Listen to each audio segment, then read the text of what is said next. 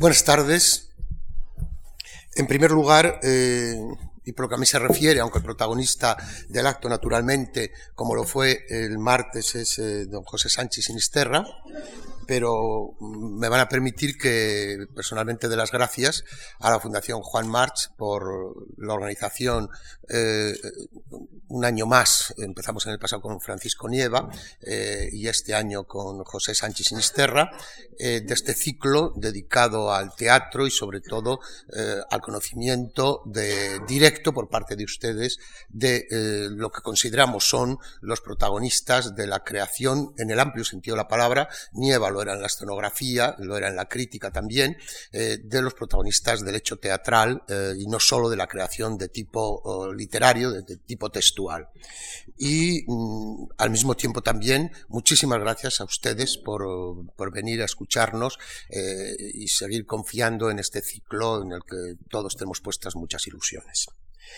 Eh, y comienzo directamente mm, eh, hablándoles un poco de la secuencia de eh, lo que vamos a hacer hoy para ustedes. En primer lugar, habrá una serie más que de diálogo, de preguntas. El protagonista es fundamentalmente, claro que sí, Sánchez, y por lo tanto habrá una serie de preguntas con quizá alguna introducción mía eh, en torno a lo que considero aspectos fundamentales eh, que puedan complementar lo que él hizo eh, el martes pasado.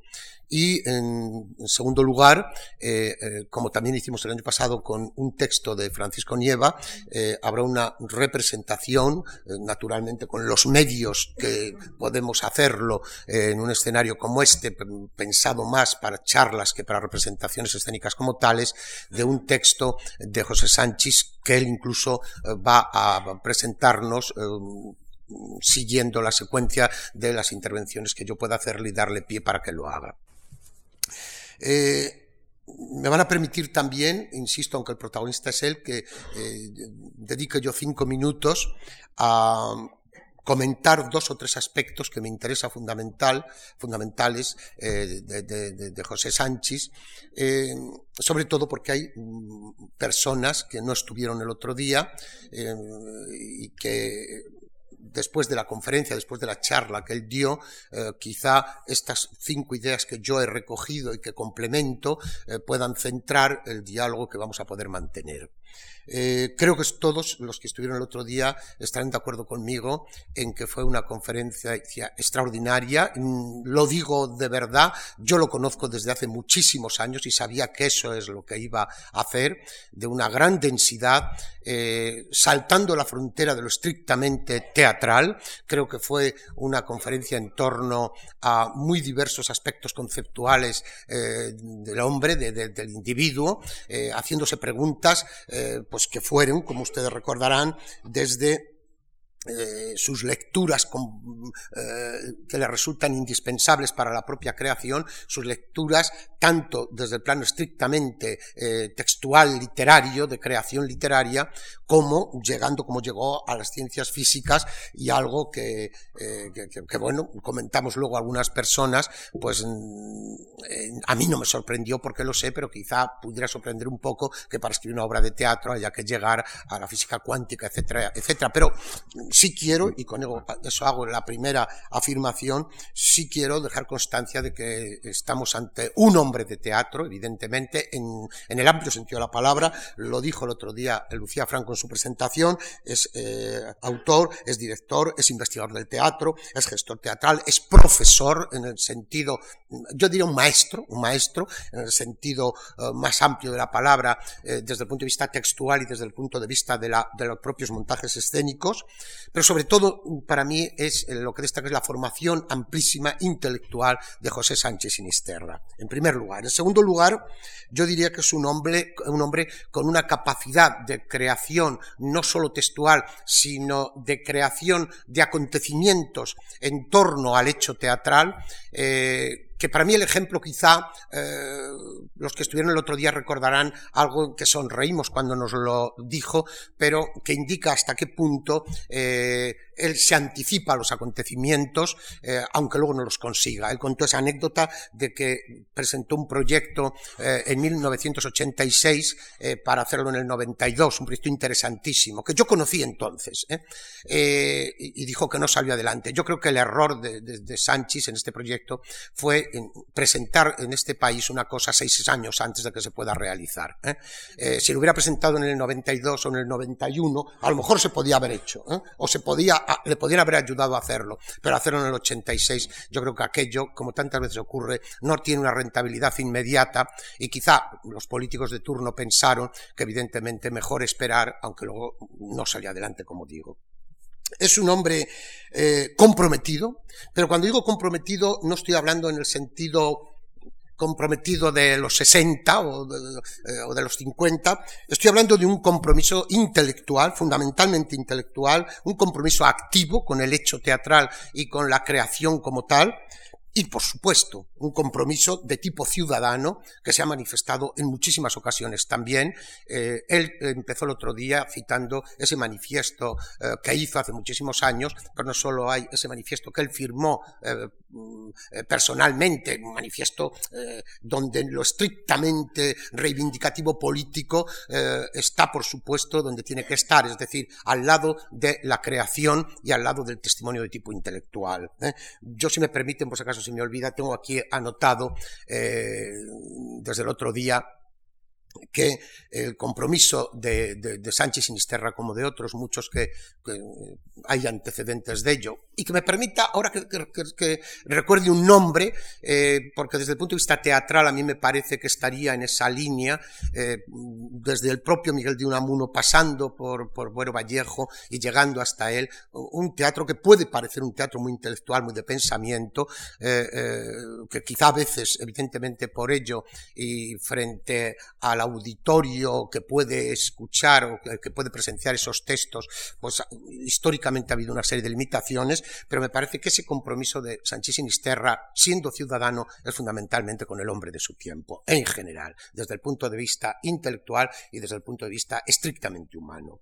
Es un hombre con una imaginación creadora enorme y yo quiero recordarles a ustedes algo que dijo el otro día y que también recojo como testimonio, sobre todo para los que no estuvieron, eh, que es eh, ese final que nos leyó y que me, me, sobrecogió, yo tengo un poquito de claustrofobia y yo cada vez que estaba metido en esa especie de fosa común, yo me veía cada vez más metido en esa fosa común eh, y, y, la verdad es que aquella lectura y tal como lo leyó eh, te, deja sin respiración. Esa imaginación sobre los fantasmas, eh, eh, sobre el individuo, sobre, sobre lo que él llamó, por ejemplo, de Ay Carmela y que luego intentaré sacar el tema, un fantasma luchando contra el olvido, que me pareció una frase absolutamente extraordinaria denota un poco también lo que es su teatro. Es, y acabo ya, es un hombre absolutamente disciplinado con la escritura teatral, absolutamente disciplinado con la creación en general y con la investigación en particular. Yo lo sé, ¿eh? Eh, que esa disciplina eh, es absolutamente indispensable si, como nos dijo el otro día, para preparar una creación textual eh, tiene que eh, formarse, en el mejor sentido de la palabra, con las lecturas que él nos dijo, algunas de ellas el otro día. Y esa disciplina es absolutamente necesaria, no es una creación de tipo espontáneo sin más, como ustedes presenciaron el otro día.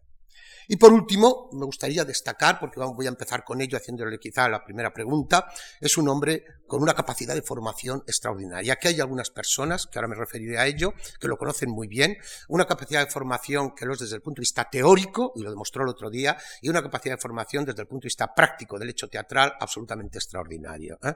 Eh, cautiva, evidentemente, a las personas que están alrededor a la hora de, eh, de preparar un espectáculo, aunque, como él diga, el del otro día humildemente diga que lo tienen por un impertinente. Yo creo que en este país muchas veces eh, equivocamos la impertinencia con el rigor y la exigencia. Lo que yo creo que es no es impertinente, simplemente quiere hacer las cosas con seriedad.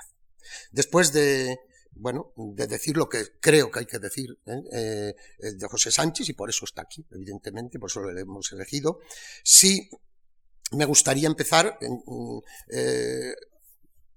tomando un, plano que él no tomó el otro día. Voy a, voy a ver más, si me permiten ustedes, aún voy a, voy a intentar que se presente un poco más José Sánchez Sinisterra, más desde el punto de vista humano, intelectual, por supuesto, eh, pero sin caer en, esa densidad que el otro día él presentó, y para conocerlo un poco más. Yo hablé con dos o tres personas al final eh, que quizá eh, me dijeron que les había encantado y están aquí, por lo tanto, quiere decir que evidentemente si repiten es porque les gustó, pero eh, eh, yo les pregunté, ¿no os ha parecido demasiado abstracto? Y dice, haz tú que el próximo día lo sea un poquito menos a lo mejor. Entonces, mm, sí les diré que eh, José Sánchez en su biografía comienza desde muy joven haciendo teatro y participando en una experiencia teatral a la cual yo me dediqué hace años, intentando responder a ciertas preguntas, que fue el TEU, el Teatro Español Universitario. Él empezó allí, el fenómeno del Teatro Español Universitario de los Teus eh, no es, evidentemente, eh, solo eh, las experiencias de entretenimiento de universitarios en la España a partir de, los 40, sino que una etapa importantísima de la historia teatral de este país se hizo a través del teatro universitario, como ustedes saben, porque no se hacía donde había que hacerla, y fue el TEU el que recogió la antorcha. Si me permiten un pequeño desahogo, y, de verdad que ahora ya acabo y hago la pregunta, si me permiten un pequeño desahogo, a mí me sorprende pero claro, los tiempos han cambiado, evidentemente. Estamos en otro tiempo, por supuesto, donde el que se haga lo que voy a decir ahora me parece extraordinario. Pero cuando yo veo ahora los festivales de teatro universitario,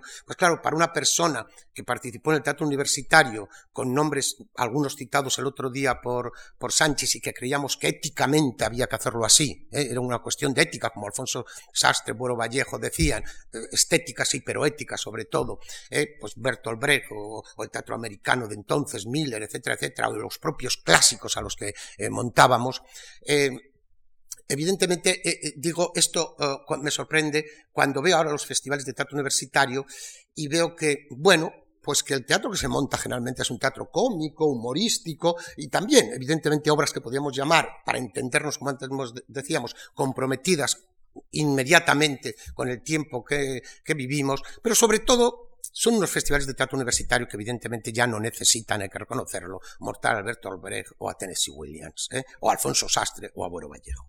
Por eso yo, mi primera pregunta eh, sería eh, que nos contara un poquito su experiencia con el TEU y lo que él cree que significó el TEU, aunque yo me he adelantado a dar mi opinión, lo que significó el TEU para él, fundamentalmente para él, pero naturalmente en el contexto en que se desarrolló su actividad. Mm, bueno, buenas tardes. Muchas gracias. Pueden imaginar lo incómodo que resulta oír hablar de uno también, teniendo que mantener un gesto imperturbable. Te agradezco.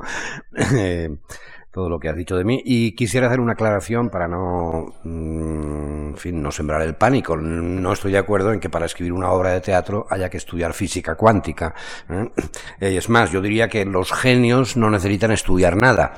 O sea, de alguna manera tienen una porosidad con el conocimiento, con la historia y con el ser humano que les permite realizar esa extraña alquimia de la creación en donde luego uno descubre coordenadas intelectuales extraordinarias los ciudadanos de a pie tenemos que clavarnos de codos a la mesa y estudiar, los que no tenemos el, don de la genialidad. Entonces yo como me considero es un ciudadano a pie, pues toda la vida me, la he pasado estudiando eh, temas que a menudo pues me resultan muy lejanos y a los que apenas llego, ¿no?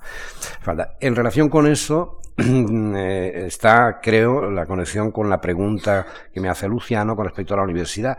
Yo, una de las grandes, bueno, no muy grande, para que nos vamos a engañar, pero una cierta frustración que me ha acompañado a lo largo de muchos años es la extraña, vamos a decir, eh, incompatibilidad entre el teatro y la universidad una extraña incompatibilidad que eh, yo creo que no ha permitido lo que en otros países supone la integración del teatro en la universidad, ¿no? La, el verdadero impulso, empuje de lo universitario, de lo intelectual, de lo académico a la creación teatral y al mismo tiempo la vitalización que la actividad teatral puede suponer para el ámbito académico. En España ha habido muchas tentativas, el teatro universitario de los años 50 y 60 fue una de ellas, pero es verdad que, y ahora me referiré a ella, que mm, también en mi experiencia posterior he visto, he tenido un poco esa sensación de que no acaba de producirse una, una fecundación recíproca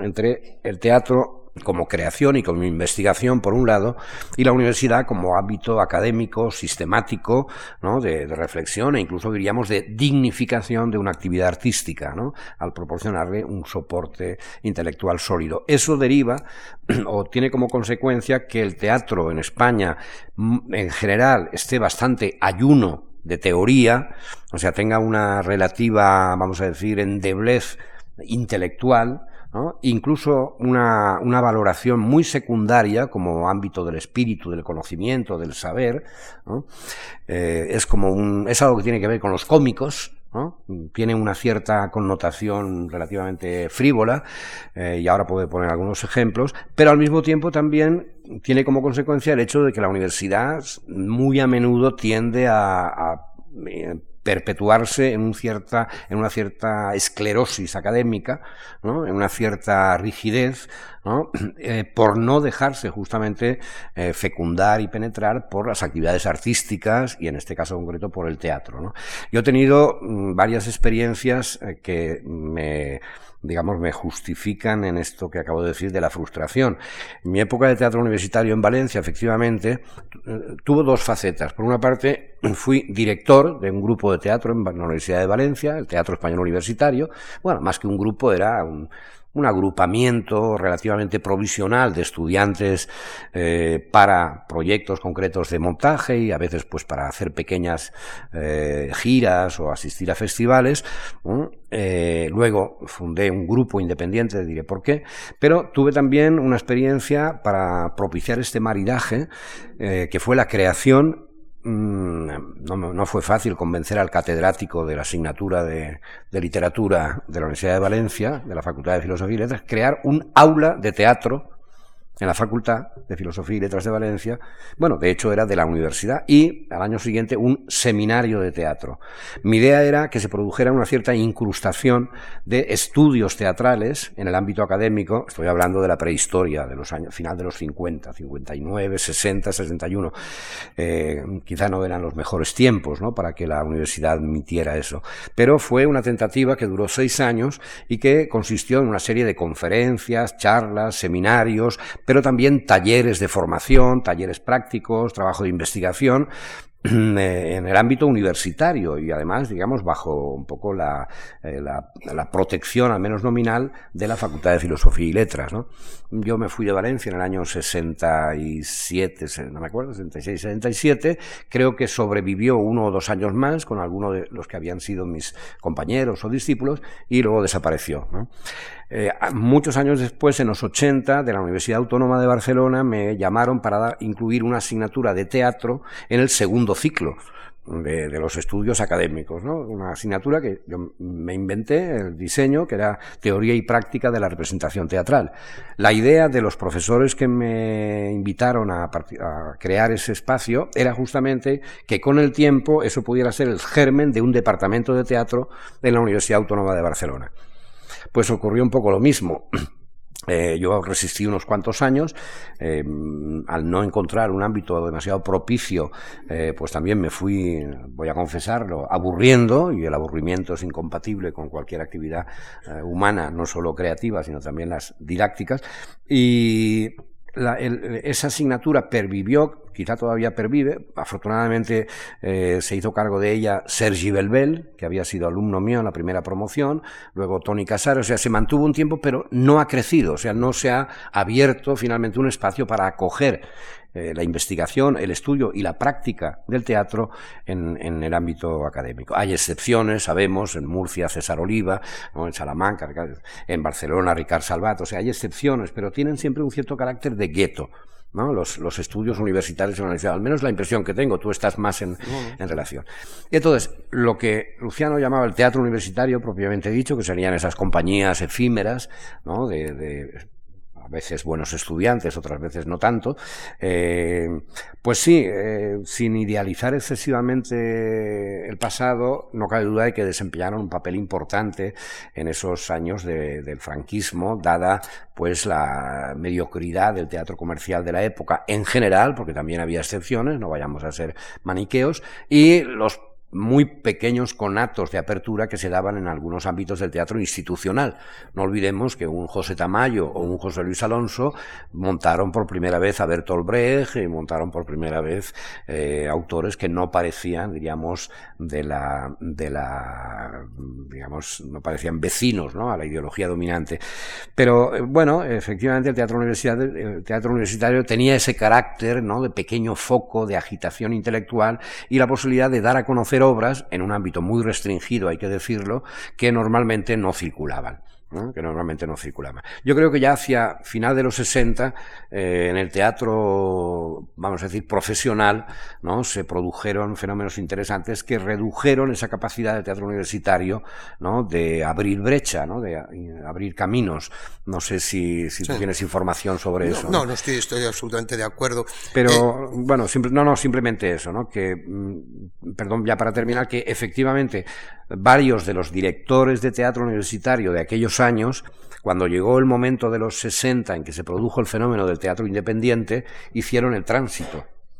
Y en lugar de ser grupos que dependían del periodo académico de los actores, ¿no? de su permanencia en el ámbito de la facultad, se crearon ya grupos independientes con un carácter profesional. Y muchos de los directores, como sabemos, surgieron, pasaron del teatro universitario al teatro independiente.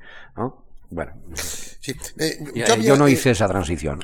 En, unas, etapas que podíamos eh, eh, dividir, vamos, no solo yo, sino debo decir, por ejemplo, que el teatro de José Sánchez está muy estudiado, hay monografías ya, tesis doctorales hechas sobre su teatro, pero vamos, a grandes, grandes apartados, preparando yo este encuentro, pues digamos que mm, importante fue el paso por la sala Beckett, que, él creó la sala Beckett en Barcelona, eh, hasta su venida a Madrid. Eh, habló él el otro día de lo que significó la sala Beckett y algo que yo teóricamente hoy ese tema hubiera sacado, pero que ya lo dijo el otro día, su posición dentro de, lo que podríamos llamar eh, el cambio del castellano, de la lengua castellana a la práctica eh, en la escena catalana fundamentalmente, o si no fundamentalmente, porque evidentemente eh, ha tardado mucho tiempo en ello, al catalán, él nos dijo el otro día cuál era su postura, él nos dijo cómo se situaba, él marcó la frontera, evidentemente, donde se situaba, no voy a entrar en esto, también se detuvo en lo que yo te llamaría la gran etapa, la tercera o la gran actividad en eso que él definió el otro día el teatro fronterizo, por lo tanto tampoco, pero sí me interesa una experiencia que corrobora algunos de los aspectos que yo he estado citando antes como introducción, que es eh, la labor que está realizando últimamente, evidentemente que sus obras eh, aparecen en los teatros comerciales, en los teatros públicos, eh, a veces ni se entera y aparecen en salas pequeñas que se están representando también sus obras, aquí y en muchos otros lugares, pero él está haciendo una experiencia que a mí me interesa particularmente porque recogemos un poco el testigo de lo que he hablado del teatro universitario, pero en este caso un teatro que nace, se desarrolla eh, para eh, la enseñanza secundaria y por profesores de enseñanza secundaria. A mí me gustaría que, aunque fuera brevemente, eh, dado la importancia que ha tenido para mí siempre la escuela y la seguirá teniendo, creo que un país es lo que son sus escuelas, evidentemente, que, hablar un poco de esa experiencia y lo que está significando para él como esa, como esa labor pedagógica, pero sin salirse del hecho teatral y no solo textual. Sí, eh, bueno, incluso tenemos aquí algunos participantes en esa experiencia, yo creo que insólita y no solo en España, eh, cuando la cuento en otros países se queda todo el mundo alucinado, de el teatro del común. Eh, bueno, quizá podría decir que en mi época, la época en que abandoné la Universidad de Valencia para hacerme cargo de una cátedra de literatura, de instituto, primero en Teruel y luego en, en Sabadell, intenté mantener la actividad teatral pues con el marco del que disponía y por lo tanto practiqué ese, ese deporte heroico de hacer teatro con los alumnos, de formar grupos de teatro, fuera de las horas lectivas, naturalmente, y pues bueno, tanto, repito, en Teruel como en Sabadell, pues tuve algunas experiencias de ese tipo y propicié otras, ¿no? Eh, invitando a algunos, eh, eh, por ejemplo, en Sabadell exalumnos míos del Instituto del Teatro de Barcelona que se hicieron cargo de grupos de teatro en institutos. Yo creo que ese es también otro de los grandes déficits ¿no? de nuestro sistema educativo y de la, la, frontera entre la pedagogía y la creación artística, ¿no? que ahí yo creo que falla. Entonces, eh, dentro ya había por mi parte, por lo tanto, una predisposición hacia esa experiencia ¿no? de hacer teatro con los alumnos en ese momento tan delicado ¿no? de, de la evolución eh, del paso del niño al adolescente, en donde se produce justamente, para mí, la fractura entre eh, una afición al teatro infantil, que generalmente ha sido propiciada por los padres o por los maestros, ¿no? y hay muchos niños que van al teatro y a los niños se les lleva a ver teatro, y el niño tiene un placer particular ¿no? en el espectáculo teatral, pero cuando se llega a la catástrofe biográfica de la adolescencia, ¿no? Eh, ese amor por el teatro, esa fascinación ese gusto en un 95% de los casos se pierde. ¿no? Y entonces, bueno, algunos náufragos de esa afición teatral infantil como espectadores o incluso como actores, pues pueden ser recuperados como público adulto del teatro. Pero es cierto que en la adolescencia se produce una, un alejamiento drástico del teatro, es muy frecuente. Por lo tanto, digo yo, el ámbito de la enseñanza secundaria es ideal para establecer un puente entre lo que serían las experiencias de teatro infantil que se suele hacer, se hacen en muchas escuelas y colegios y luego el, el devenir público adulto, ¿no? el mantener una cierta atracción por el teatro. Bien, entonces cuando un día me, se pusieron en contacto conmigo unos profesores de instituto para decirme que estaban recibiendo talleres de formación como actores para poder trabajar mejor con los alumnos. A mí eso me pareció ya una, una empresa eh, heroica y me pidieron que diera yo un taller, pues no pude más que decir que sí naturalmente, ¿no? Y estuvimos trabajando durante dos meses, la experiencia fue muy gratificante, tanto es así que al final decidimos continuar. Después de los dos meses, que era en fin, el, marco estricto del taller, decidimos continuar, pero con una pequeña variante. Los profesores me pidieron que, como ya habían hecho muchos talleres, de hecho habían hecho talleres con la abadía, habían hecho talleres con eh, Eugenio Barba, con Tapa Sudana, o sea, tenían un bagaje de formación realmente insólito. ¿no? Pues que como ya tenían esa experiencia de formación como actores, que querían actuar, querían subir a un escenario. Ahí había un grupo de veintitantos profesores de instituto, ¿no? de, las, de distintas asignaturas y de edades comprendidas entre los treinta y pocos y los sesenta y pocos, que pedían ¿no? el dedicar una parte de su tiempo libre, robar ¿no? a su vida familiar o a, su, eh, a sus momentos de ocio para montar algo de teatro.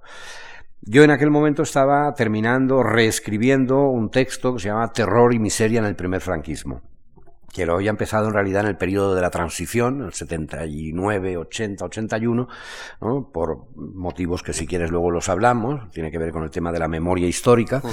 Y entonces me pareció oportuno, mm, y a ellos también, que usáramos ese texto, Terror que es una colección de, son nueve escenas breves sobre distintos aspectos de la vida cotidiana durante el franquismo, para eh, proyectarlo sobre los estudiantes de secundaria, ¿no? esos jóvenes a los que prácticamente no se les ha hablado nunca de lo que fue la guerra civil, de lo que fue el franquismo. Muchas veces por esa especie de extraña ley del silencio que existe en muchas familias, y también porque los planes de estudio o el ritmo del desarrollo de los programas de historia en los institutos nunca da tiempo de llegar a, la contemporaneidad y sobre todo a ese periodo siempre espinoso de tratar. Entonces pensamos que podía ser interesante con la condición que inmediatamente surgió en el grupo de que el espectáculo fuera acompañado de un cuaderno pedagógico. Todos los profesores se pusieron a trabajar, se distribuyeron las tareas, ¿no? Eh, los temas de que aparecían en la obra y redactaron un increíble cuaderno pedagógico, ¿no? en donde aparecían eh, explicitados los temas que en la obra solo estaban insinuados y que formaban parte de la situación dramática, que no eran propiamente, eh, no estaban expuestos de un modo didáctico. Yo ya me curé del didactismo teatral, creo, hace, bueno, siempre aparece, ¿no? Pero creo que me curé hace tiempo, ¿no?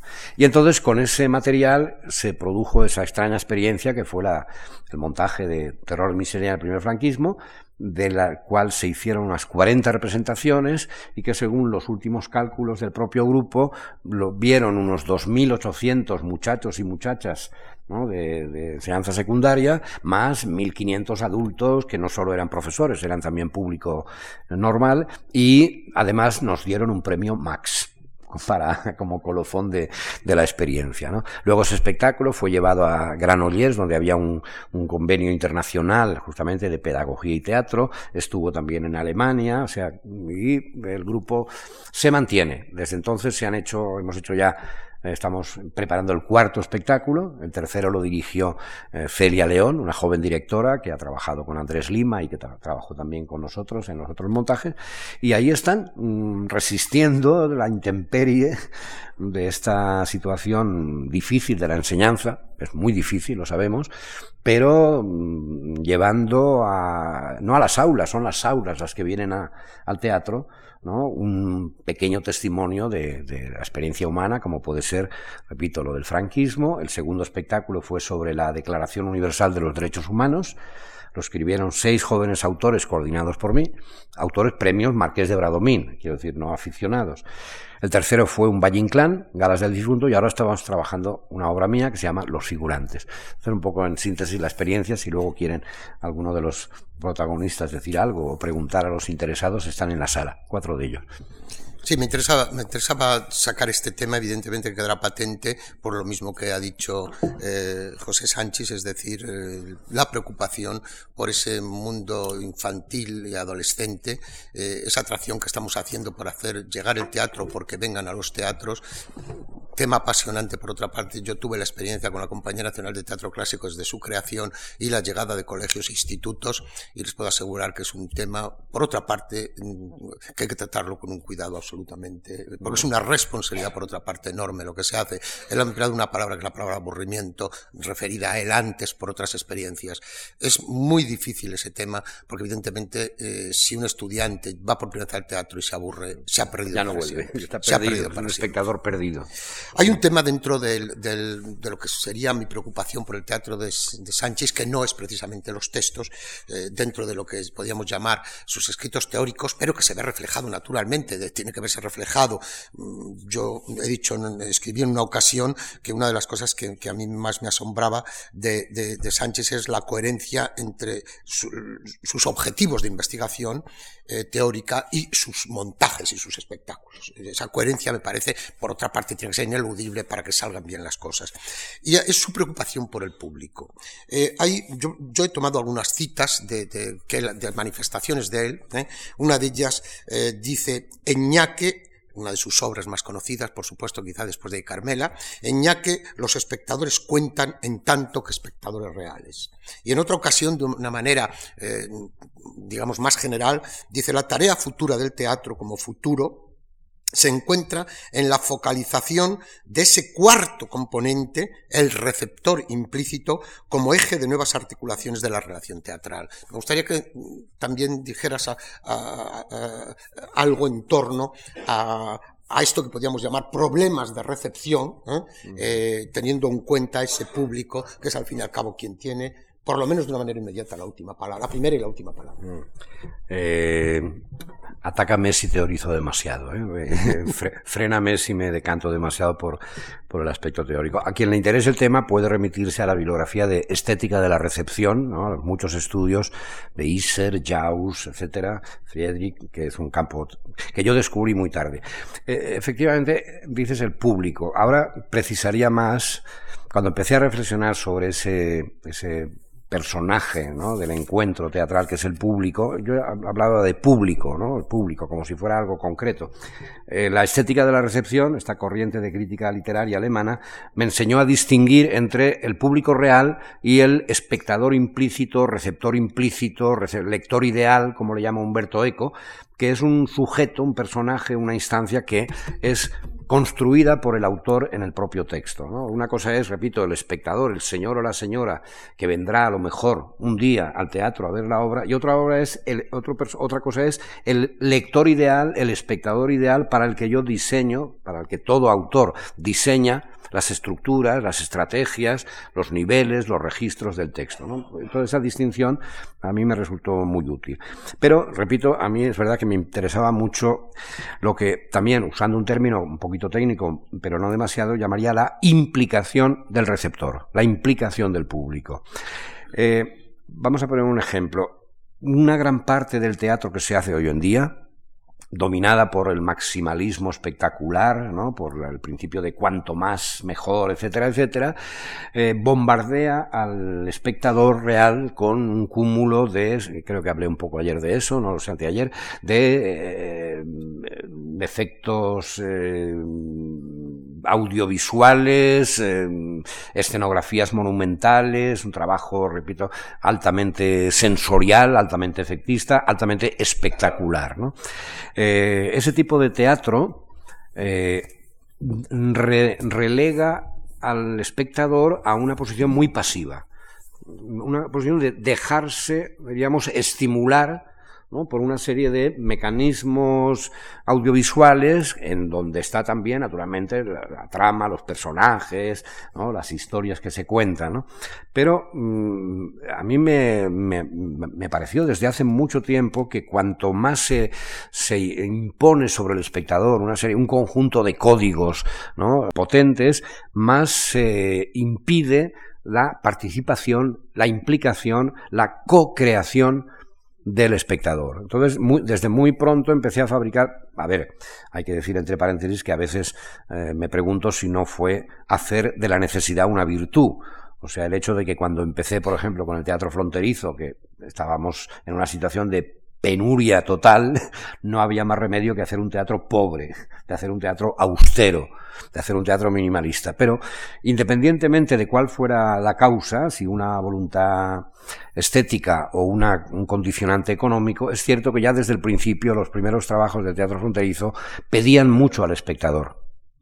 O sea, permitían que el espectador se integrara en el espectáculo no físicamente, no subiendo al escenario, sino teniendo que rellenar los huecos, las sugerencias, las alusiones que a menudo los personajes le dirigían. De manera que el envolver al público en, el universo de la ficción tiene que ver con lo que decía Luciano de la, del el espectador ñaque en tanto que espectador real, pero un espectador que es protagonista puesto que Ñaque son dos actores que llegan aquí y, a la, aquí a la hora y se encuentran con unos espectadores que parecen de otra raza, porque ellos vienen del 1600. Entonces, poco a poco van entablando una serie de, se van planteando una serie de preguntas sobre el público, van intentando, haciendo una serie de afirmaciones paradójicas sobre el público, y el público, y eso lo, lo he comprobado en la práctica de ese espectáculo, que lo hemos hecho muchísimas veces, poco a poco se va sintiendo parte de la ficción, se va sintiendo implicado en la ficción, se siente personaje, sin levantarlo del asiento. Bueno, entonces esa experiencia ha hecho que posteriormente, en la mayor parte de mis espectáculos, eh, o bien el espectador es interpelado como participante a un encuentro colectivo, al que se le atribuye, no como en el caso de Ñaque, la condición de público real, sino eh, por ejemplo, en una, de las, eh, una de las dramaturgias que hice en los primeros 80 a partir de textos de Kafka, el Gran Teatro Natural de Oklahoma, bueno, el público real es interpelado por los personajes como eh, asistentes a, una posible, a un posible ingreso en el Teatro Natural de Oklahoma, como candidatos a ingresar en el Teatro Natural de Oklahoma. O sea que el público es ficcionalizado.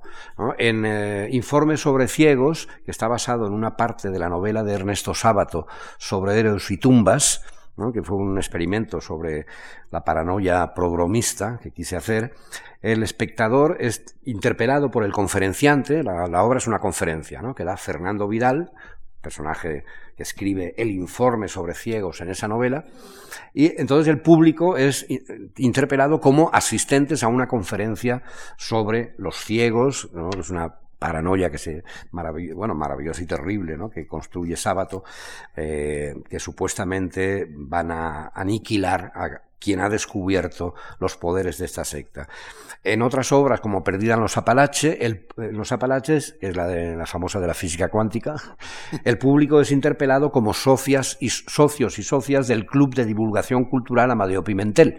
¿no? De manera que un, un, club cutre al que una pobre doctora en física teórica ha sido invitada a dar una conferencia sobre las paradojas del espacio-tiempo. ¿no? Entonces el público es permanentemente interpelado formando parte de ese, de ese, de ese club. ¿no?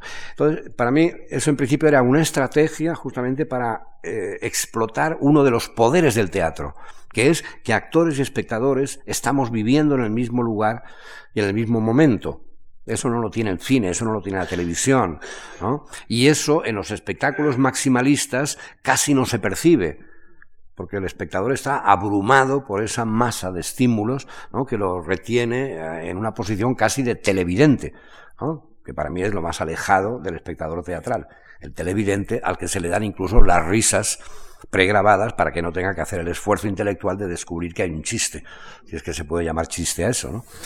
Entonces, eh, pero, digamos, y a partir de ahí ya termino, y sobre todo cuando descubrí todo este ámbito de la, de la estética de la recepción y cómo en cualquier libro que leemos nosotros estamos rellenando los huecos que el lector deja, nosotros estamos completando las alusiones, estamos usando nuestra experiencia de vida, nuestra enciclopedia cultural, ¿no? para descifrar lo que, en palabras de Humberto Eco, es una máquina perezosa, Humberto Eco lo llama libro, dice, un libro es una máquina perezosa, que hace solo la mitad del trabajo, la otra mitad la hace el lector, completando con su enciclopedia eso. Entonces, cuando empecé a descubrir eso, me di cuenta de que cuantos más huecos, enigmas, sombras, alusiones, insinuaciones eh, hubiera en un texto, y naturalmente en una obra teatral, y por lo tanto en un espectáculo, hasta cierto grado, hasta cierto grado, más pediría al espectador que hiciera un trabajo de co-creación, ¿no? que hiciera hipótesis, que descubriera cosas, ¿no? que fabricara uh, interpretaciones y explicaciones. Y mm, ahí llevo ya muchos años trabajando en lo que yo llamo, unas veces le llamo la poética de lo traslúcido, ¿no? lo traslúcido, que yo digo, también lo digo, la vida no es ni transparente ni opaca, es traslúcida. Entonces hay cosas que sí, parece que, pero no es seguro, hay que verificar. ¿no? Entonces mi teatro estaría en esa poética de lo traslúcido o en esa teatralidad del enigma, no por un capricho de elitismo, de ser un autor oscuro, que no quiero serlo, sino porque, primero, yo creo que la la realidad es traslúcida, la realidad es, es claroscuro permanente, ¿no? y como decía el otro día citando a Laing, ¿no? el, ser humano ¿no? es invisible para el otro, eh, sino porque eso activa al espectador, lo convierte en una especie de detective del mundo, espía de la realidad.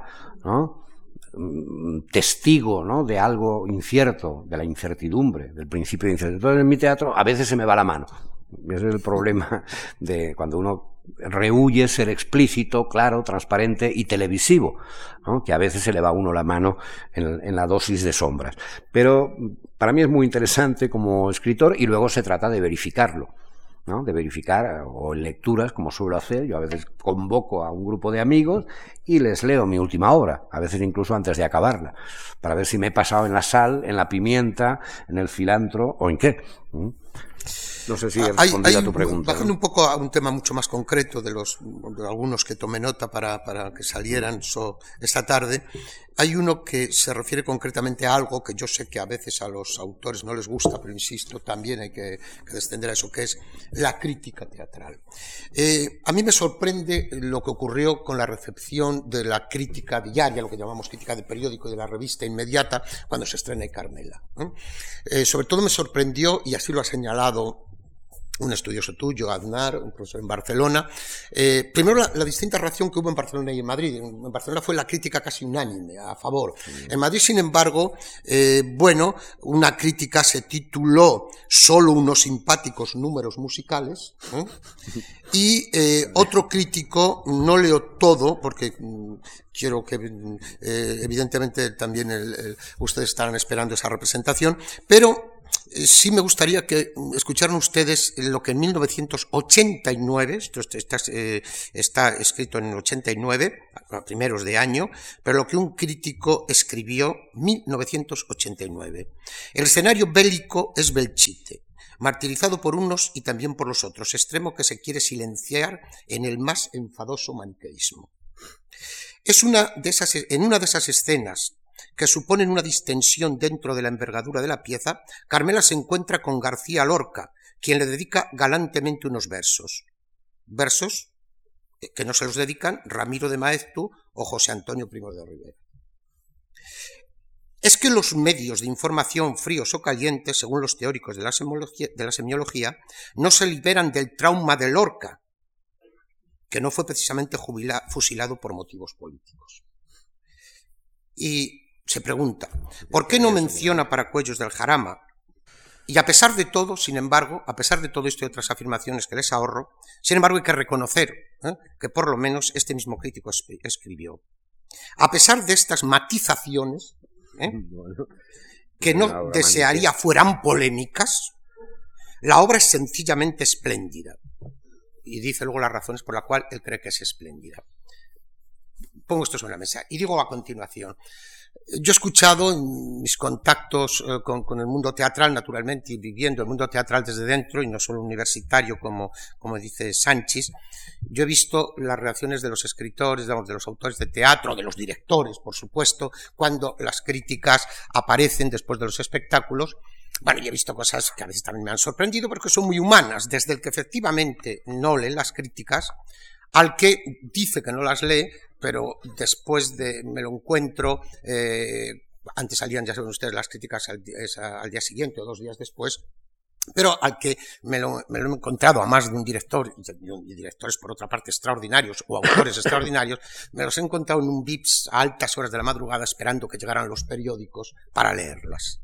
Pregunta, Pepe, no quiero, no quiero situarte en un compromiso, pero eh, ¿Qué ha sido para ti la crítica? ¿eh? Eh, no la crítica naturalmente universitaria, etcétera, etcétera, sino esta crítica inmediata, ¿eh? desde que aquellos años, aquellos primeros años con los Teus, hasta incluso hoy cuando se están poniendo tus obras. Es un tema, es un tema delicado porque generalizar siempre es, eh, en cierto modo, mentir, ¿no? Falsear, ¿no? Eh, y mi, mi, percepción, así, de, lo que ha dicho la crítica de mis trabajos, eh, no es uniforme, evidentemente, eh, en cuanto al acuerdo o desacuerdo con lo que dicen.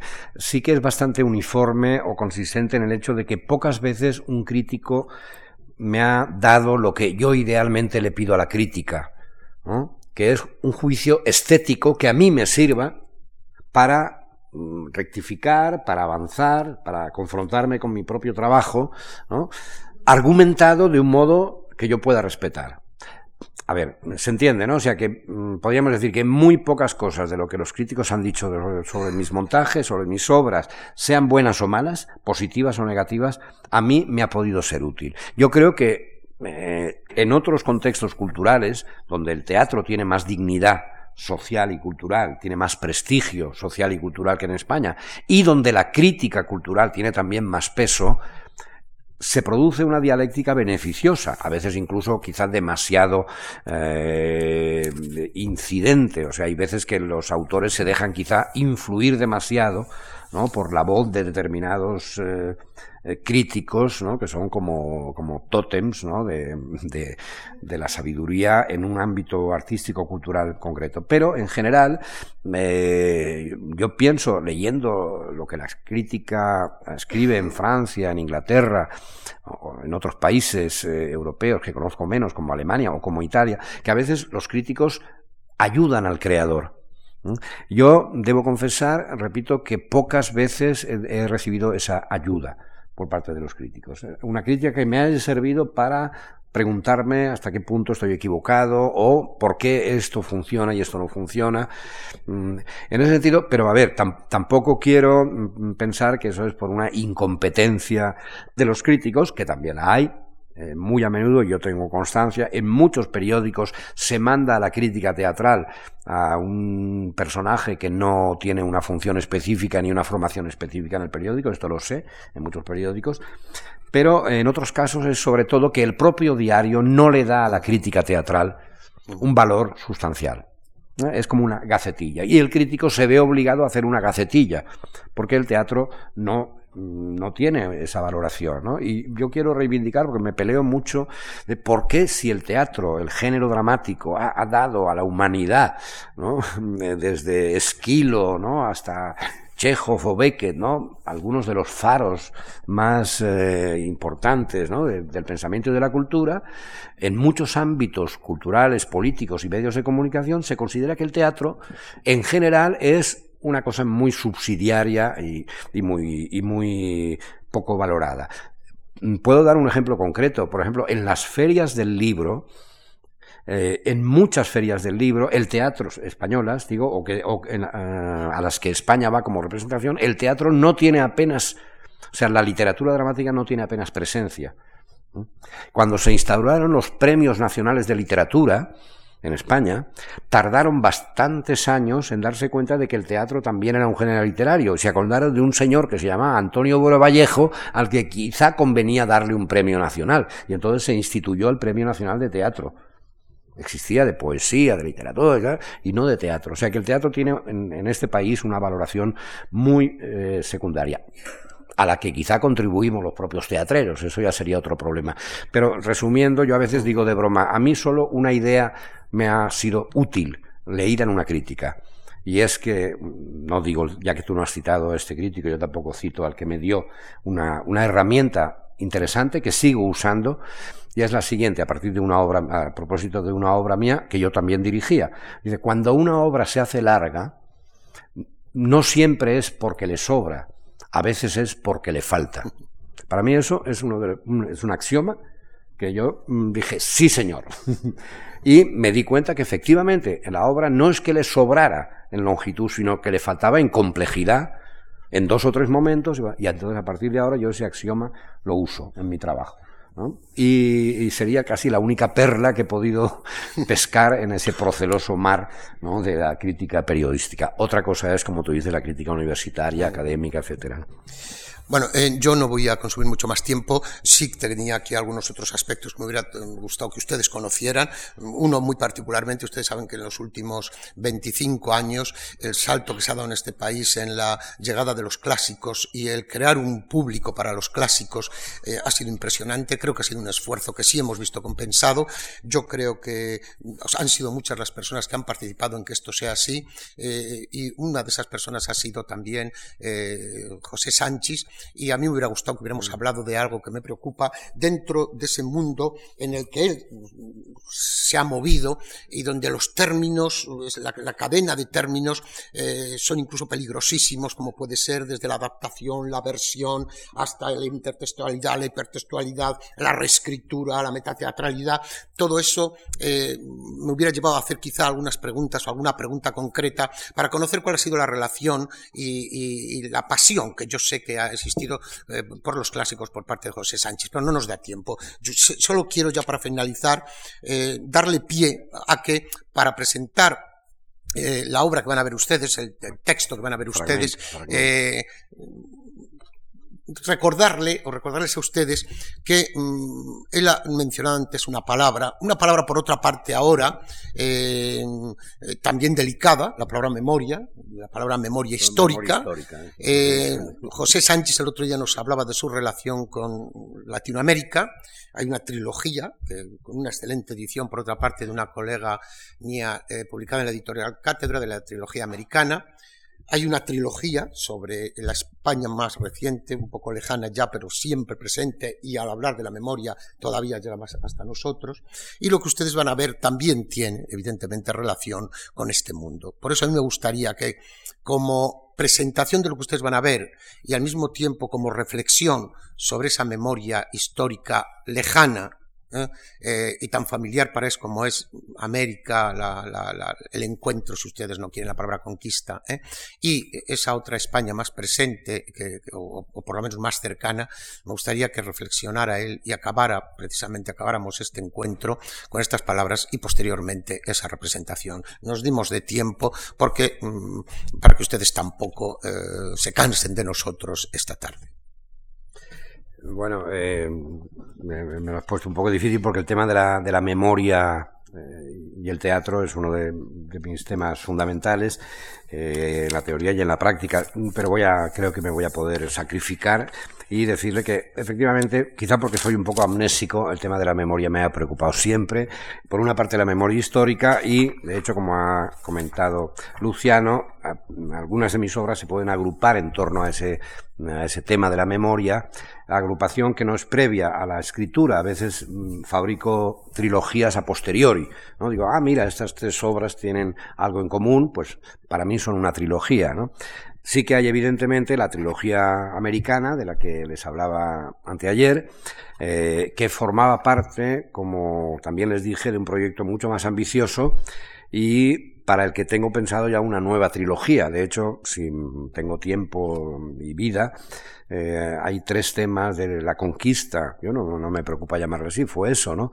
De América que me gustaría explorar. Uno es eh, la, voz de los vencidos, diríamos, ¿no? O sea, concretamente un espectáculo sobre la conquista de México a partir de las crónicas aztecas que se han conservado y que son realmente impresionantes y bellísimas. El segundo tema es el de la mujer.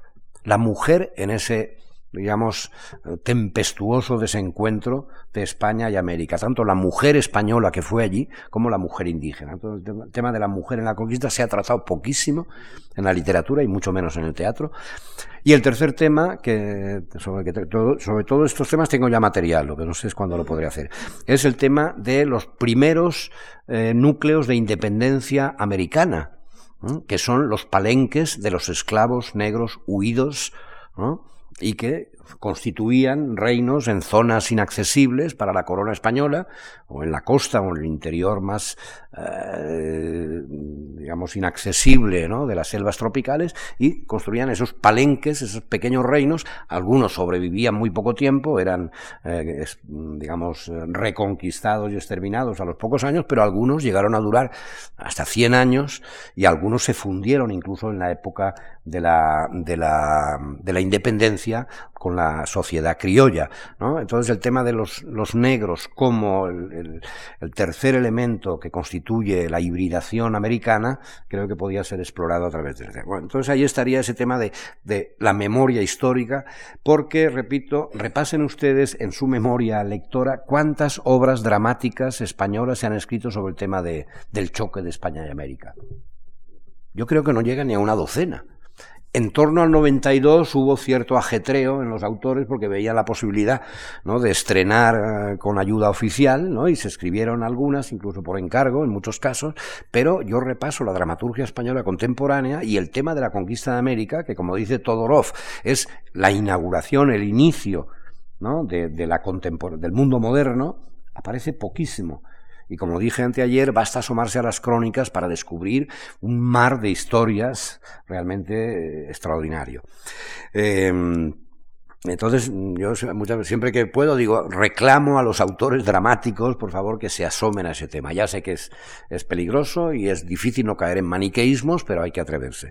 El segundo ámbito de la memoria, que, está, de la memoria histórica, es bastante más reciente, ¿no? Es eh, la memoria en torno a la guerra civil. De, hecho, ahí sí que había diseñada una trilogía, de la cual hasta el momento solo tengo escritas dos partes. ¿no? Una es Ay Carmela, que es la guerra civil en sí misma, y Terror y Miseria en el primer franquismo, que es la posguerra. Hay un tercer texto que está ahí también en el limbo de los deseos, que mm, focalizaría el periodo inmediatamente, o sea, el paso de la dictadura de Primo de Rivera a la República, se llamaría Asesinato en la Colina de los Chopos. La Colina de los Chopos es el nombre que Juan Ramón Jiménez daba a la residencia de estudiantes.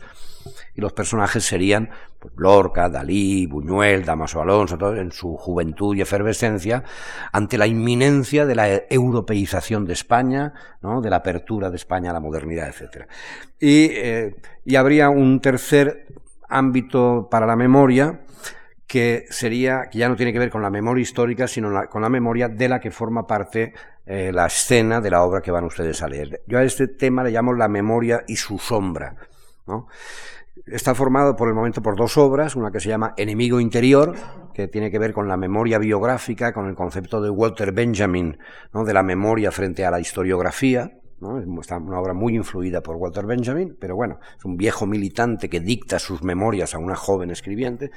Y esta obra, que se llama Flechas del Ángel del Olvido, en donde se plantea el tema de la memoria personal, la memoria individual, la memoria subjetiva.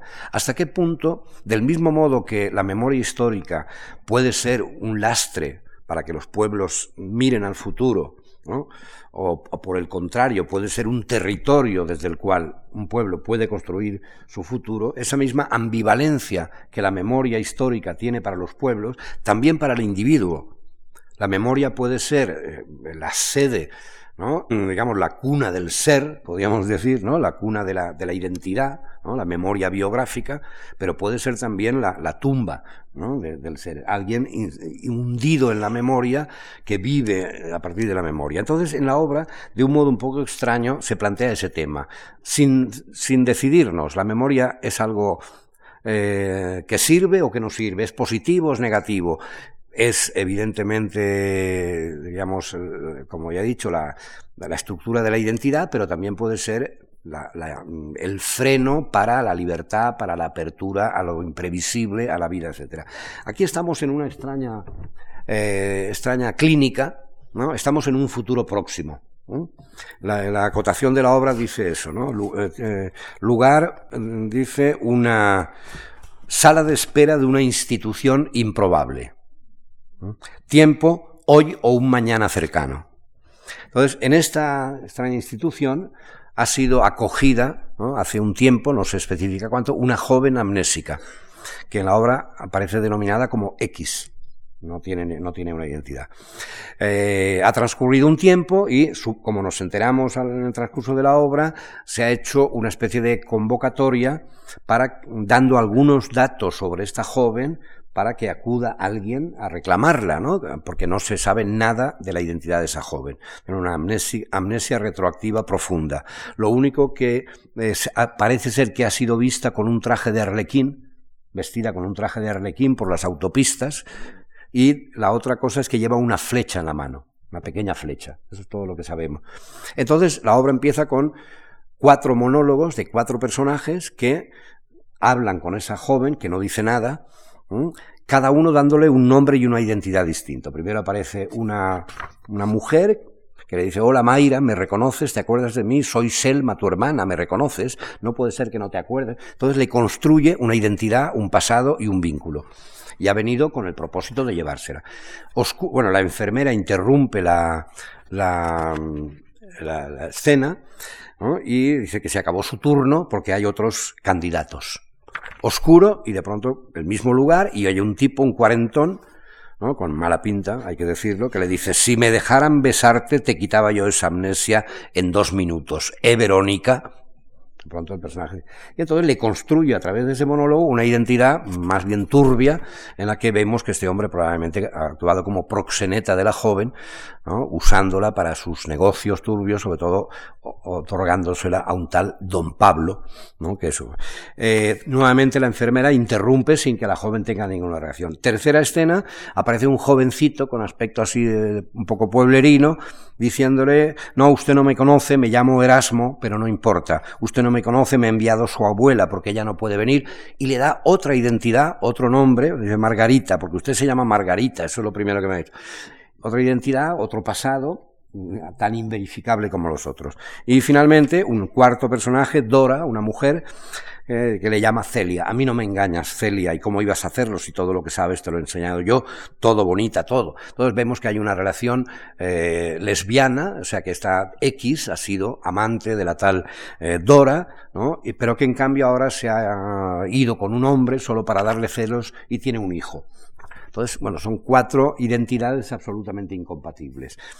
Después de una escena, la quinta, en la que los cuatro candidatos son confrontados unos con otros, una especie de careo, eh, la enfermera aparece con la joven y les dice, eh, nuestra paciente ya ha, eh, como dice, mm, ya sabe quién es, ya ha escogido identidad. Oscuro, entre acto para que el público haga apuestas y empieza el segundo acto con la escena que van ustedes a ver, ¿no? con la elección que ha hecho eh, esta muchacha de cuál es su identidad, cuál es el pasado que asume y cuál es el futuro al cual se quiere confrontar.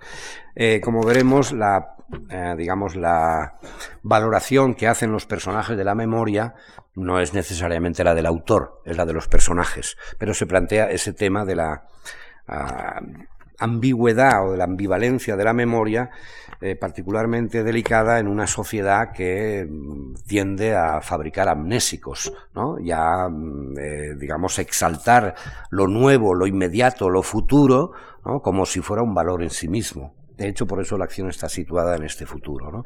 Eh, estamos, estamos condenados a convertir la amnesia en la única manera de soportar la realidad, como quiere el sistema. Con la pregunta termino.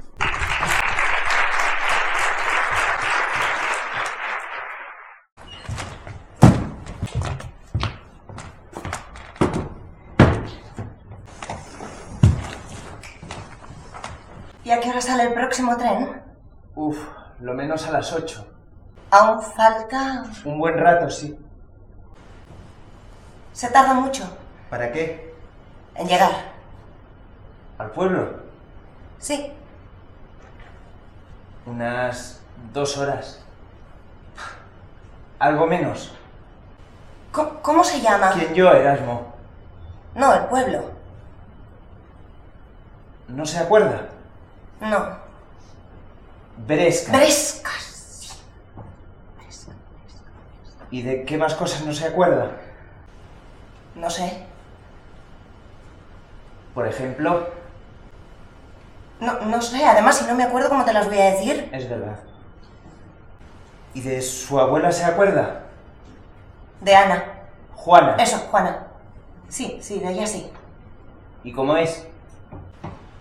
Muy vieja. ¿Y qué más? ¿Qué más? ¿Qué? Gorda, flaca, alta, baja. Es... Pequeña. Pequeña y flaca, ¿no? ¿Y de sus padres se acuerda? No quiero verlos. Sí, claro. ¿Pero se acuerda? ¿Por qué me preguntas tanto?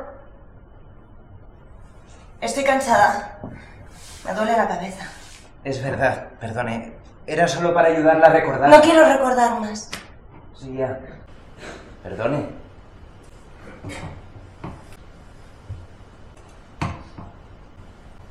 Erasmo. ¿Qué, qué pasa? Sa- ¿Sabes quién era Erasmo? Sí, un tío de mi padre. No, no, no, no, no, no. Erasmo de Rotterdam. ¿De De, qué? de Rotterdam, una ciudad de Holanda. Ah. ¿Lo sabes? No, yo es que he viajado muy poco. Me ha venido así, así, de golpe. Erasmo de Rotterdam. Bueno, menos que poco, nada. La, La- verdad es que no me gusta niebla viajar. se, se, se despeja y, y aparecen como unas, unas imágenes. Cuando llego a un sitio que no conozco, se me van las ganas de todo, hasta de comer. Mire, esto me lo ha puesto mi madre esta mañana para venir aquí. ¿Ve? Pues ni lo he probado. Llevo todo el día sin comer. Y no es que me tenga hambre, ¿eh? Hambre tengo, pero no me vienen las ganas. Quiero un poco. Sí, gracias. Pues era un humanista. ¿Un qué? Un, un sabio. Un, un, un, un escritor del siglo XVI, creo. Y, y, y, y un libro, un, un libro que escribió, ¿cómo se...? Ya lo sé. Elogio de la locura. ¿Qué? O, o, o de la estupidez. O de la idiotez. Tuve que leerlo para un trabajo de clase. Es... Es increíble cómo me, me, me, van viniendo. ¿No se acuerda de su abuela y se acuerda de ese Rotterdam? ¿Cómo que no me acuerdo? Ni es flaca ni pequeña. De joven la llamaban la giganta, creo. Antes, cu- cuando. Cuando me hablabas de ella, veía una mujer muy vieja y muy delgada. Ahí, junto a una chimenea, rezando. De ladrillos rojos. La chimenea, digo, ¿tiene ladrillos rojos en los bordes? Sí, creo que sí.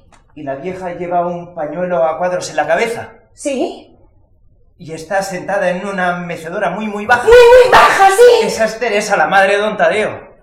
¿Quién es Don Tadeo? Mi patrón. Bueno, era mi patrón, porque cerró el taller y me quedé en la calle.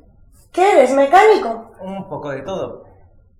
Pero, ¿Cómo es que se acuerda de Teresa y no de Don Tadeo, que es su hijo? Ay, y de no sé, ya te he dicho que aún no me acuerdo de casi nada. Muchas cosas me vienen y se me van. Pero de su abuela ha dicho que sí la recordaba. Bueno, pues me habrá confundido.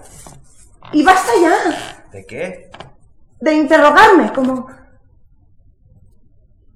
como la policía.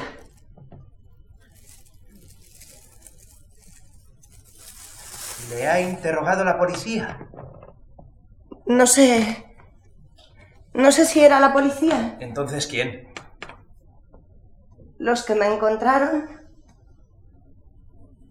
y me trajeron aquí. Porque esto... Esto es una clínica, ¿no? Y no paraban de hacerme preguntas. ¿Y cómo la encontraron? Quiero decir, ¿qué estaba haciendo cuando la encontraron? Porque a mí la enfermera me ha dicho que usted está... Preguntas y más preguntas como tú.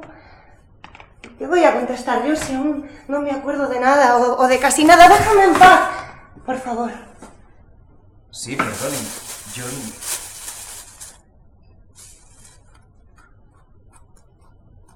¿Le gusta? Está bueno, ¿verdad? Los hace mi madre en casa. A mi padre también le gustaban mucho. No se los coma todos, por si... Aunque la verdad es que ya me están viniendo las ganas de comer. ¿Le, le importa guardarme? Se ve que tenía hambre, ¿eh? ¿Es que no le dan de comer aquí? A mi padre también me da este. Y no dejaba títere con cabeza. ¿Quién? Tu, tu tocayo, el de Rotterdam, en ese libro. Los maestros, los comerciantes, los escritores, los curas, el papa. Y también los reyes, los jueces, los nobles. Todos la sabían y la adoraban. ¿Quién? A la, a la idiotez, a la locura. Y dice que ella es la que manda en todas partes. Ya. ¿Y sabes quién era su padre? No. Plutón, el dios de la riqueza, el que gobierna el mundo, el que manda a los hombres a la guerra y sus madrizas de, de la idiotez, quiero decir, las que, las que le daban de mamar, la borrachera y la ignorancia. Oiga, Margarita. Sí, ya me voy acordando. Figura, figura que ella misma hace un, un discurso, así como... Como si fuera un personaje, así No, como, como si fuera la, misma idiotez la que habla, ¿comprendes? Y yo lo voy viendo para explicarlo en, en clase. Me vestí de arlequín para hacer el personaje. Usted no es Margarita. ¿Qué? Que usted no es Margarita. Ah, no. ¿Y quién soy entonces? Usted sabrá, pero Margarita seguro que no. ¿Por qué no? Y yo al pueblo no la llevo. Y le voy a decir a la enfermera que rompa esos papeles que he firmado. Porque usted no es Margarita. Y no voy a llevarle a su abuela, bueno, a Juana, una persona que no sé quién es. Por- porque la Margarita que digo, o sea, la que he venido a buscar, ni, ni conoce ese Rotterdam, ni tiene estudios, ni, ni sabía tantas nervioso, ¿por qué cosas, sientes? quería también como usted. Medio tarada parece que es la Margarita que digo. Y me contaron que su padre la sacó de la escuela y la puso a servir en el hotel. Y ni para eso valía que la echaron a los dos meses. Pues a ti el maestro también te tenía por tonto. Y también te echaron del taller. ¡No me echaron! Lo cerró Don Tadeo cuando hicieron la autopista. Por... ¿Qué te pasa? ¿Me, me tienes miedo? ¡Quédate quieto! Sí, le tengo miedo. ¿Por qué? ¿Y yo qué sé? Es por estas llagas. Esto no son llagas, son cicatrices. Y ya se las he visto antes, a saber cómo se las hizo. ¿Quieres saberlo? No. Bueno, sí. ¿Cómo? ¿De verdad quieres saberlo? Me da igual. No me acuerdo. ¡Ya estamos! Sí, ya estamos, no me acuerdo de unas cosas, me acuerdo, y de otras no. ¿Ves esta flecha? Sí, ¿qué es? Tenía sangre. ¿Qué? La punta de la flecha tenía sangre, sangre seca, y era mía. ¿Sangre suya? La llevaba yo cuando me encontraron, así, cogida, apretándola. Y cuando analizaron la sangre vieron que era mía. Tiene como... No entiendo nada. le clavaban esa flecha? ¿Quién? No sé, no, ¿Por qué? No sé. ¿O era usted misma quien... No me acuerdo.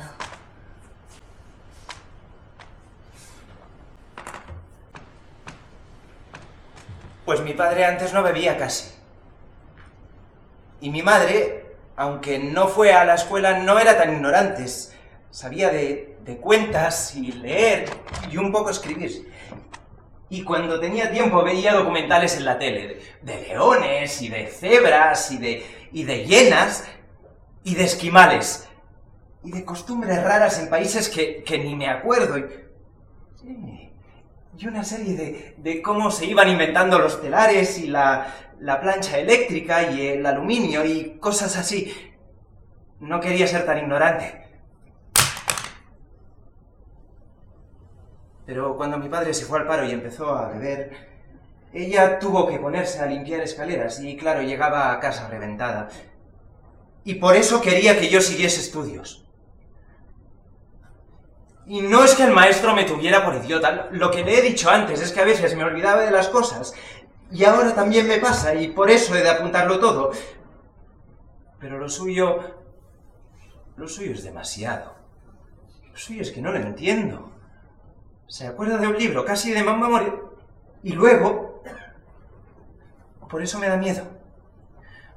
Porque no entiendo de qué va, ni, ni si es normal o qué, ni, ni quién es de verdad. Si es que lo sabe. Lo sabe. ¿Sabe quién es de verdad? ¿Y tú? ¿Yo qué? Lo sabes. ¿Sabes quién eres? De verdad. Mire, Margarita, o como se llame, yo muy listo no seré, ¿vale? Y encima soy más joven que usted. Aparte de que las chicas siempre nos llevan ventaja, como dice mi madre, pero, pero estoy notando como si me estuviera queriendo enredar y eso no voy a ¿Sabes que tu madre ya ni ve la tele? No, la tele sí, lo que ya no ve son los documentales. Ah, ¿y qué ve? Pues cualquier cosa, lo que pongan cuando llega a casa. Basura. Cualquier cosa.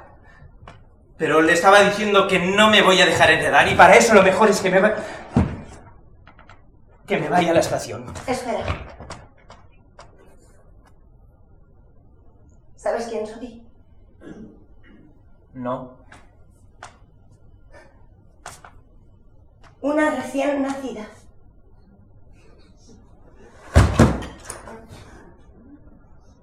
Uf. Agotamiento mental. Eso es lo que me está viniendo. Agotamiento mental. Lo explicaban muy bien en un programa y es lo mismo, lo mismo que me estoy notando, que, que al final ya no te queda cerebro para pensar.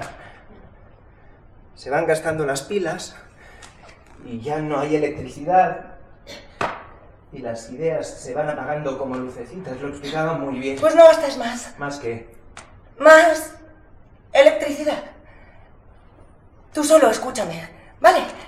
Yo hablo y tú me escuchas. ¿Quieres Erasmo? Y así me aclaro yo también. Bueno, pero luego me voy a la estación a coger. Era... Era como una casa. Una casa grande, creo. Pero vacía, vacía o, o llena de humo o de niebla. ¿Te la imaginas? Y yo no me atrevía a entrar. O me quedaba a la puerta mirando hacia adentro, pero sin entrar porque no sabía si era mi casa, si me iba a encontrar allí conmigo o qué. Así estuve durante varios meses, desde que me trajeron aquí. Ni bien ni mal. Me asomaba. No veía nada. No reconocía nada. Y así cada día. Hasta hoy. Cuando llegó esa mujer que dice que es mi hermana y empezó a hablarme, era como como si algunas partes de la casa fueran despejándose y, y- llenándose de gente, ¿entiendes? Y de personas. Y yo me veía por allí con unos y con otros, puede que, que reconociéndolos y recordando cuartos y pasillos y escaleras y cortinas y alfombras de aquel jarrón, ese cuadro. Un tal Tony... No, no, no, no era eso. No era... No era nada de eso. Ni cuartos, ni alfombras, ni personas, pero... Es el único modo que tengo de explicártelo. Y de entenderme yo. Tengo que usar palabras para llegar a ti. Y las palabras son tan poca cosa. Luego me habló aquel hombre. Fren se llama. Y todo lo de antes se borró. Y me vi, y me vi en, en otras partes de la casa y, y, y con otra luz. Y, y también yo parecía distinta más. No sé, pero era yo. Estoy segura. ¿Comprendes? Y había gente que me conocía. Ese don Pablo, por ejemplo, y, y yo también los conocía a ellos y pasaba el tiempo y ocurrían cosas en el jardín y en los cuartos y todo se llenaba de olores y de ruidos. Y lo mismo me pasó contigo. Y con esa otra mujer que es arquitecta, ¿no? Me, me, me hablabais y me mirabais y yo notaba cosas. La, la niebla se despejaba, otras figuras llegaban y, y ganas de reír y, de, y de llorar y hasta vergüenza o, o miedo. No sé por qué. Pero ahí estaban, ocupando la casa, secándome la boca, frotándose conmigo. ¿Quiere un poco de limonada? Así. Gracias. También las de tu madre. No, es del supermercado. ¿Y esta botella? Esta sí, es de mi casa. ¿Te das cuenta? Tú dices, mi casa. Y seguro que se te aparece toda tu vida, lo digo yo. Mi casa. ¿Y qué veo? Esas figuras. El humo que va y viene mientras ellos me miran o... O esa nube negra en la cabeza que dice tu abuela. Mi abuela no, la suya. Bueno, pues de quien sea.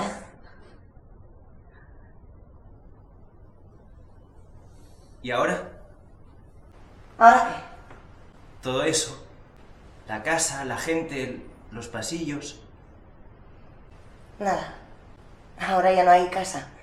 Estoy aquí. En medio de un erial. Nada delante.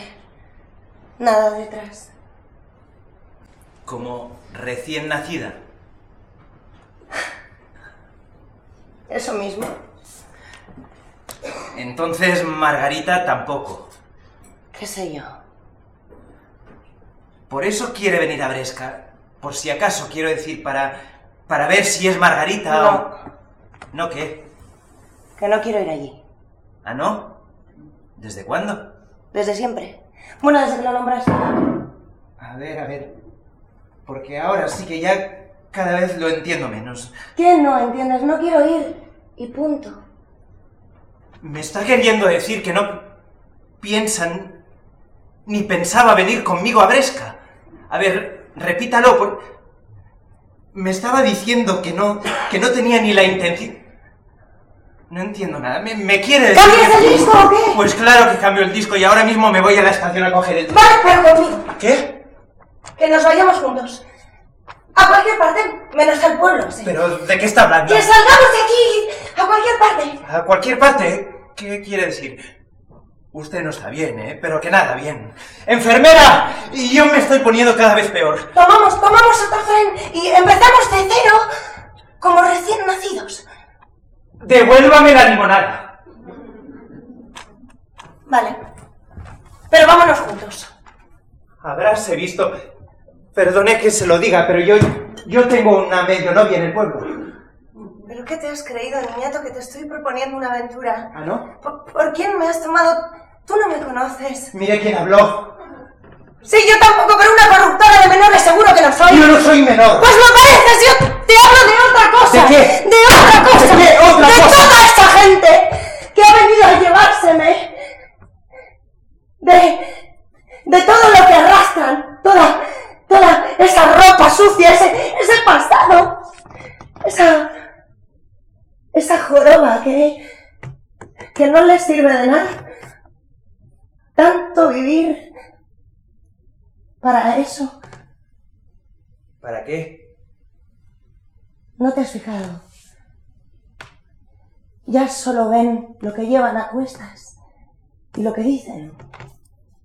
Lo han dicho ya mil veces, ¿no? ¿No te das cuenta? Sí, antes aquí, los cuatro, hablando y hablando con la voz llena de arrugas. O sea, que era verdad. ¿Qué? Lo del espejo. No sé nada de espejos. Te digo que me saques de aquí, que... que nos salvemos. Pero ¿de qué tenemos que salvarnos? ¿De la idiotez? Erasmo. De la idiotez. ¿Y cómo... cómo te has dado cuenta? ¿De qué? De que estaba harto. De que ya no aguanto más todo aquello y... y de que ya no sabía ni para dónde mirar. Puede que por los papeles. ¿Qué papeles? Eso que has dicho antes, que todo se te olvida y lo tienes que ir apuntando en papelitos. Bueno, todo no. ¿Llevas muchos? ¿Ahora? Sí. A verlos. No, ¿para qué? Ah, enséñamelos. ¿Pero qué tienen que ver los papeles con que yo...? No sé, lo he dicho sin pensar. Vaya con que no eran muchos. Sí, aquí tengo más. Qué barbaridad. Y estos, que son más antiguos. ¿Y este? No sé. Dámelo. A ver, olvidar a Enriqueta. ¿Quién es Enriqueta? ¿Tu novia? No me acuerdo. ¿Y este otro? No sé, pero ya vale. Oh, quemar iglesia. Oye, Erasmo. Bueno, eso son bromas que yo me gasto. Como esta. Matar padre. No te rías. Ya te he dicho que son bromas que me gasto. Tu padre. Matar a tu padre. ¿Crees que me iba a olvidar de una cosa así? ¡Ey! ¿Que tendría que apuntarlo? ¿Qué te pasa? ¿Por qué no dices nada? ¿Sabes quién eres? De verdad.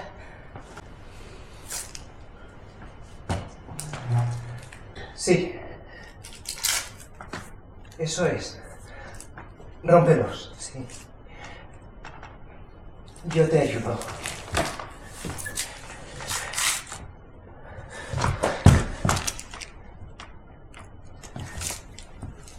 Los quemamos. ¿Quieres?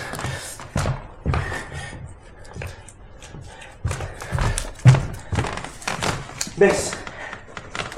Con esto. ¿Ves? Y los dejamos aquí. Ardiendo. Y nos vamos. A cualquier parte. ¿eh? En el primer tren. ¿Eh? ¿Eh, Margarita? O como te llames. Yo te busco un nombre a ti. Y tú otro para mí. Nos bautizamos y ya. A empezar de cero, como tú dices. En el primer tren. ¿Eh? Vamos. Vamos. Ahora me tienes miedo tú. No. Vamos. Te llevas... Nos llevamos la flecha. Sí. Vale, gracias.